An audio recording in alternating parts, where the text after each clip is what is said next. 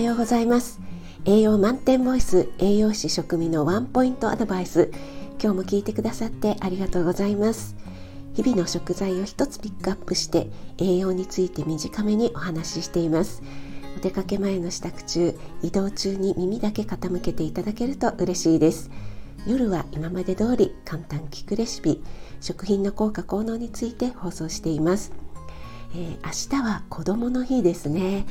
子供の日といえば鯉のぼりや兜を飾って子供の男の子の成長を祝う節句ですよね。え今日は子供の日にちなんで勝負湯についてお話ししたいと思います。勝負といえばこの時期に綺麗に咲く花ですがその勝負の葉っぱをですねお風呂に入れて勝負湯にすると邪気や病気災難を避けてくれると言われています。そして勝負勝負湯はですね邪気を払うという意味だけではなくて実用的な効果もあって昔から薬草として使われていました。勝負湯に浸かると血行促進冷え性改善肩こり腰痛の緩和などの効果があるようなので子供だけではなくてね大人にも良さそうですね、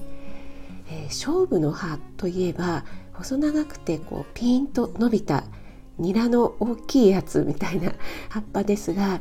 これを、えー、勝負湯に使いながら頭に巻くと頭が良くなる賢くなると言われていますが皆さんご存知でしたか、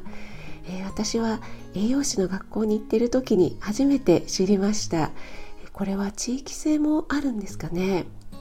え先日ねスーパーに行ったらお花コーナーに勝負の葉が売っていたので、えちょっとやってみようかなと思ってしまいました、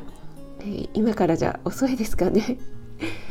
はい、えー、あなたが美味しく食べて美しく健康になれる第一歩全力で応援します。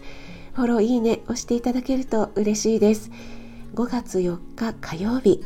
今日も良い一日となりますように。お仕事の方は気をつけていってらっしゃい。